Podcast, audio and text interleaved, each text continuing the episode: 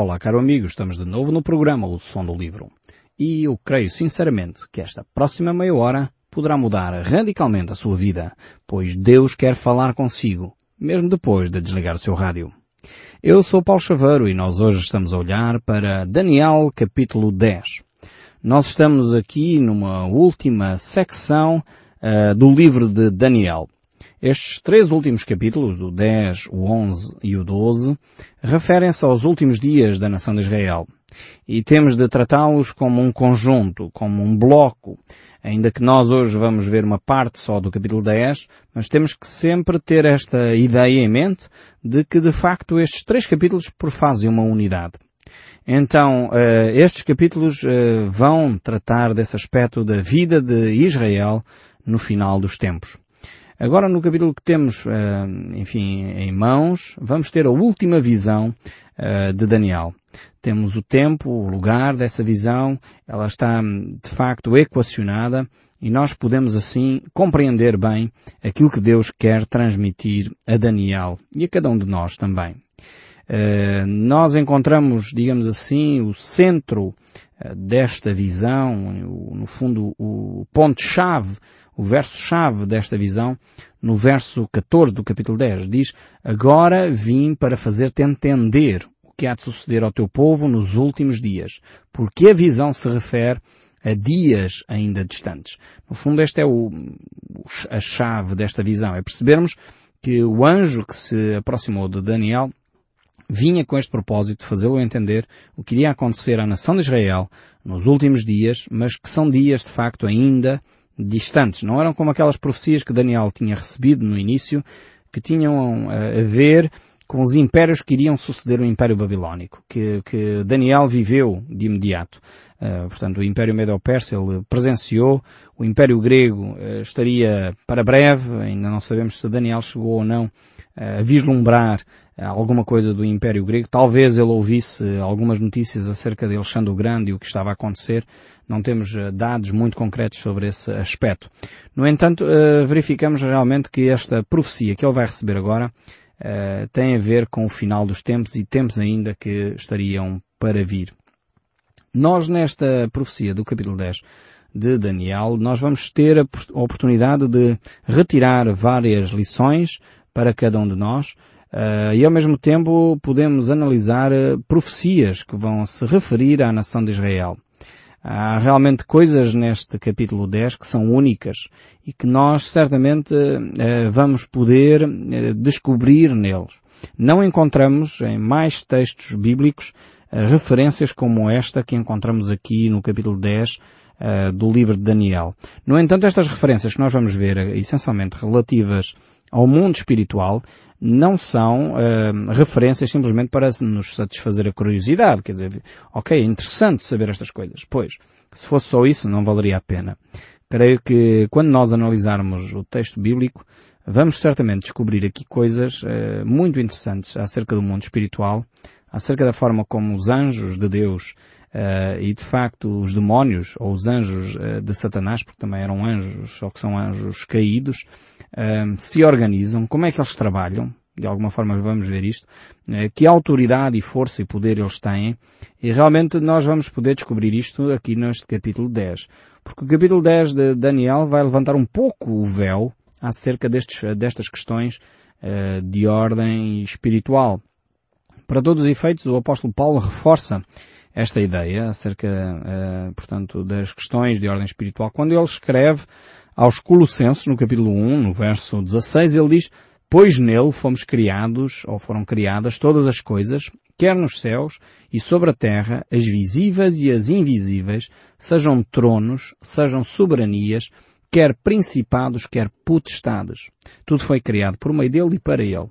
Então o apóstolo Paulo aqui refere acerca da autoridade, acerca do poder uh, espiritual que acontece para além da nossa compreensão e da nossa visão das coisas. Uh, realmente este século que passou, o século XX, ajudou-nos a entender que há muita coisa que nós uh, nem sonhávamos há 100 anos atrás, mas na realidade existe são coisas que nós não tínhamos a capacidade de ver, quer em termos, por exemplo, de, das partículas atómicas ou dos vírus ou dos, das bactérias, pois não tínhamos aparelhos para poder ver partículas tão pequenas como os átomos, mas no entanto o século XX veio com a tecnologia ajudar-nos a perceber que há coisas que são invisíveis a olho nu, mas que existem, são uma realidade. Uh, também os grandes telescópios que nos fazem poder conhecer melhor, portanto, o cosmos, fizeram o mesmo. Quer dizer, nós pensávamos que era o nosso sistema solar. enfim, Galileu foi infelizmente queimado quando traz à reflexão que a Terra afinal não é o centro do universo, mas o Sol está no centro do nosso, enfim, do nosso sistema solar, e por isso pagou com a vida. Hoje achamos isso bárbaro, como é óbvio, claro que é, eh, mas percebemos também com a tecnologia que tem avançado que afinal de contas eh, até a nossa própria estrela não é o centro uh, da nossa galáxia. E depois a nossa galáxia é uma entre milhões delas no universo. Percebemos que afinal de contas o universo é bem maior do que aquilo que nós imaginávamos. Então há coisas que eram invisíveis, passaram a ser visíveis mas porque fomos adquirindo tecnologia. Há outras que certamente continuam hoje ainda invisíveis, sejam em termos de, de vida física, e aqui só estou a reportar ainda aspectos físicos, átomos, bactérias, vírus, tudo isto é material, é físico, uh, seja galáxias ou estrelas, também é físico, mas há também aspectos uh, que não são físicos, são espirituais. E muitas vezes porque nós não temos aparelhos para medir, nós podemos pensar que afinal não existem.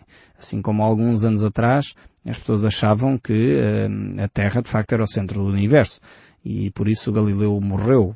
Enfim, espero que não façam o mesmo com aqueles que hoje afirmam que afinal de contas há vida espiritual. E simplesmente por ignorância as pessoas às vezes tomam medidas só porque não têm os aparelhos ou não têm a tecnologia para medir determinados aspectos. Aqui o apóstolo Paulo reforça isso e a Bíblia aqui eh, no livro de Daniel vai nos ajudar a perceber que há uma vida de facto espiritual, há, há um mundo, entre aspas, paralelo, que nós não temos acesso, que nós não vemos, uh, mas que ele existe na realidade. Uh, e talvez não vemos porque não temos de facto as capacidades de ver esse mundo espiritual. Há poucos aspectos na Bíblia, ou poucos episódios na Bíblia que uh, nos mostram um mundo espiritual. Um deles é aqui em Daniel, um outro é o episódio uh, de Elias com o seu servo, quando de facto vem aquele exército para, uh, para levar preso Elias e ele pede a Deus que abra os olhos do seu servo e ele vê então o exército é aquela famosa frase Elias que mais são aqueles que estão conosco do que aqueles que estão com eles. E de facto havia um exército de anjos que protegiam o servo do Senhor. Então são de facto poucos os aspectos na Bíblia que nos relatam este mundo espiritual ou que nos dão a ver este mundo espiritual. E Daniel aqui vai ser um destes textos, um destes textos que nós temos que olhar com atenção, compreender uh, este mundo que normalmente não está acessível aos nossos próprios olhos. Uh, e vemos aqui então essa referência. Vamos começar pelo verso 1 do capítulo 10 do livro de Daniel. Vamos nos situar no tempo e no espaço. Diz assim, no terceiro ano de Ciro, rei da Pérsia, foi revelada a palavra de Daniel, cujo nome é Belshazzar. E a palavra era verdadeira e envolvia grande conflito. Ele entendeu a palavra e teve a inteligência da visão. Primeiro temos aqui então a referência. Voltamos outra vez um pouco atrás no tempo, este capítulo 10, eh, e voltamos ao primeiro ano do rei Ciro. Ele foi o, o rei que deu o édito, uh, o decreto, ou o decreto-lei que permitiu aos israelitas regressarem à terra prometida. Foi este rei que deu de facto essa possibilidade. Ele estava consciente de que esta visão envolvia um conflito cósmico, um conflito espiritual, um conflito que não se limitava à guerra entre os medos e os persas e os, uh, entre os gregos e, e, os medos, entre os persas e os babilónicos, não se limitava a este aspecto humano. Há de facto um, um mundo, podemos dizer assim, entendam-me bem, mas um mundo paralelo em que uh, os seres espirituais agem e agem efetivamente, ainda que nós uh, não vemos. Agora, o nosso problema é que nós queremos materializar tudo. E tudo aquilo que não é materializável, nós então temos grande dificuldade, porque nós, enfim, conseguimos eh, entender até certo ponto as coisas quando elas se movimentam no tempo e no espaço, eh, mas agora quando elas deixam de se movimentar no tempo e no espaço, deixam de ser concretas para nós, torna-se muito difícil a nossa compreensão. E os seres espirituais, de facto, são diferentes daquilo que nós temos como compreensão atualmente. Mas vejamos aqui, isto não é, eh, como eu já disse, só um texto bíblico para satisfazer a nossa curiosidade, não é só fantasia, não é tipo conto de fadas, de forma alguma, mas descreve uma realidade uh, que efetivamente existe e porque existe o texto bíblico vai retratar. É verdade também que Deus não dá muita ênfase a este aspecto porque Ele quer que nós vivamos no plano que nós temos para viver, neste plano tridimensional onde nós nos movemos, nos deslocamos, eh, onde nós existimos. Porque se nós cuidarmos de facto bem da nossa da nossa vivência aqui, certamente o mundo espiritual que nós não dominamos, não conhecemos, não vemos, eh, ele vai continuar a existir. É óbvio que um influencia o outro e vice-versa, eh, por isso a importância da oração, eh, mas ao mesmo tempo temos aqui a entender que a nossa vida aqui na Terra tem um propósito e temos que o viver de uma forma intensa, dedicada, de uma forma séria, de acordo com a vontade de Deus. Mas vejamos então aqui estes aspectos uh, deste capítulo 10. O verso 2, então já situámos no tempo e no espaço. Agora vejamos o, o verso 2. Naqueles dias eu, Daniel, pranteei durante três semanas. Ok? Daniel está a orar durante três semanas. Uh, manjar desejável não comi, nem carne nem vinho entraram na minha boca, nem ungi com óleo algum, até que passaram três semanas inteiras. Ou seja, Daniel está num processo de jejum, podíamos dizer, e oração. Daniel está, uh, portanto, durante um tempo em que ele começou a ficar de novo perturbado com alguma coisa que sente da parte de Deus e ele ficou então em oração durante estas três semanas. Três semanas de jejum e oração. De novo, era um assunto extremamente urgente, era um assunto que o preocupava e por isso fazia sentido parar a alimentação, parar os seus, eh, enfim, a sua rotina diária para poder se dedicar à oração até receber resposta da parte de Deus ao assunto que o perturbava. Então, voltando aqui ao texto bíblico, no capítulo 10, o verso 4 prossegue. No dia 24 do primeiro mês, estando eu à borda do grande rio Tigre, vemos agora onde uh, Daniel estava. Ele estava junto ao rio Tigre quando uh, se dá esse período, esse período de jejum, de oração, e que realmente é um tempo onde ele se retira para a oração. Eu penso que aqui, só deste aspecto, uh, queria só fazer um pequeno parênteses antes de continuarmos a leitura, uh, porque creio que é importante nós entendermos que às vezes necessitamos de um local isolado para procurar Deus.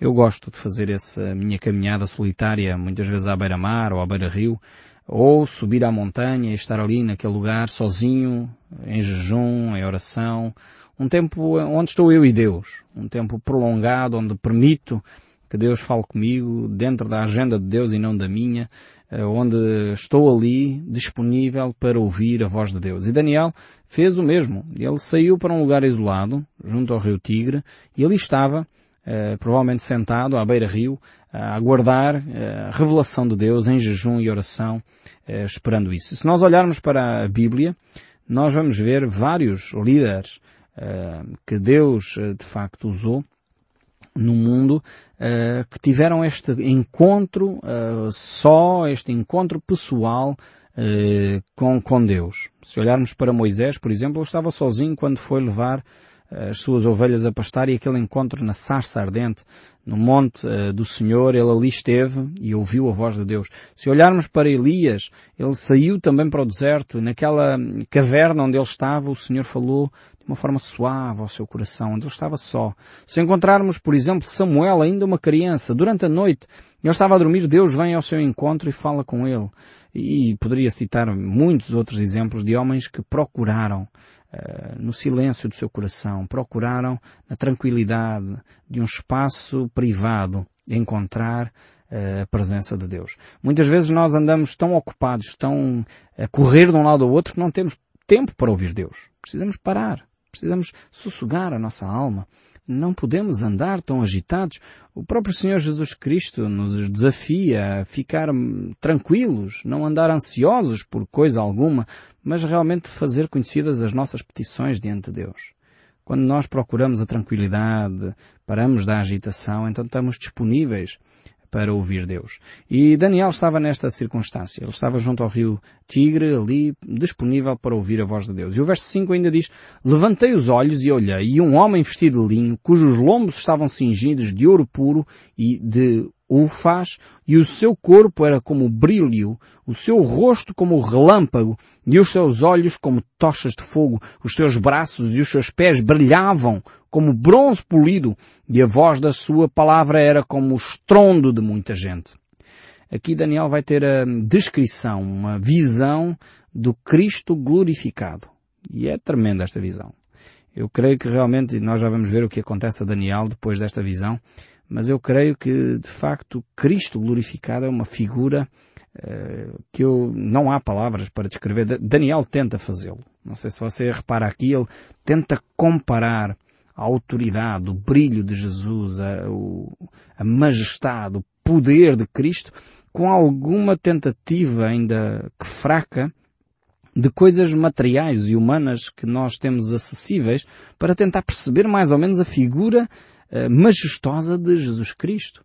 Eh, quando Cristo Jesus eh, surge no Monte da Transfiguração, onde aparece juntamente com Moisés e Elias, lá em Mateus 17, os discípulos ficaram aterrorizados com a presença de Cristo, porque Ele é, é Deus.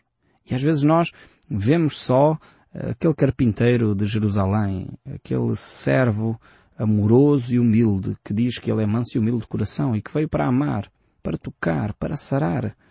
Mas nós esquecemos que Jesus Cristo é de facto este ser majestoso, é grandioso, é este Deus eterno que de alguma forma não se pode diminuir em nada a sua autoridade e o seu poder.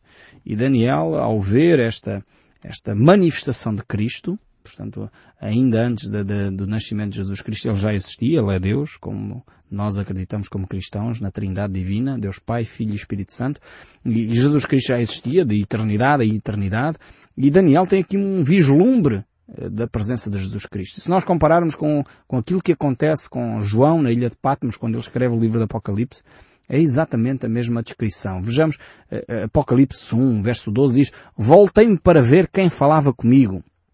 E voltando vi sete candeeiros de ouro, e no meio dos candeeiros um semelhante ao filho do homem, com vestes taladas e cingido à altura do peito, com uma cinta de ouro, e a sua cabeça, os cabelos eram brancos como a alva lã, como a neve, os seus olhos como chama de fogo, os pés semelhantes ao bronze polido, como que refinado numa fornalha, a voz como voz de muitas águas, tinha na mão direita sete estrelas e na boca saía-lhe uma afiada espada de dois gumes, o seu rosto brilhava como o sol na sua força.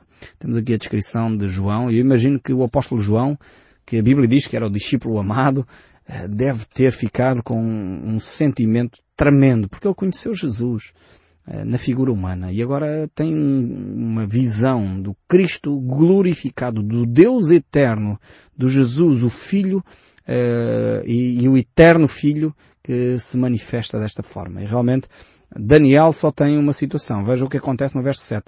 Só eu, Daniel, tive aquela visão. Os homens que estavam comigo nada viram. Não obstante, caiu sobre eles grande temor e fugiram e se esconderam.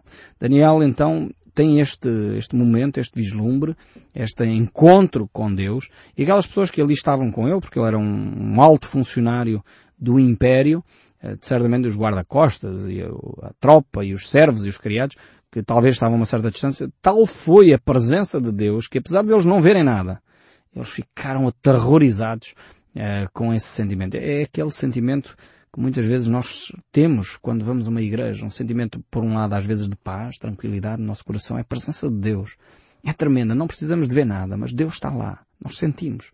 Sabemos no nosso íntimo que Deus está lá. Quando muitas vezes, às vezes, estamos em pecado, aquele sentimento de, como diz uh, Davi lá no, no Salmo, não é? A tua mão pesava sobre mim. Enquanto não confessei o meu pecado, os meus ossos eram como se fossem esmagados pela presença de Deus.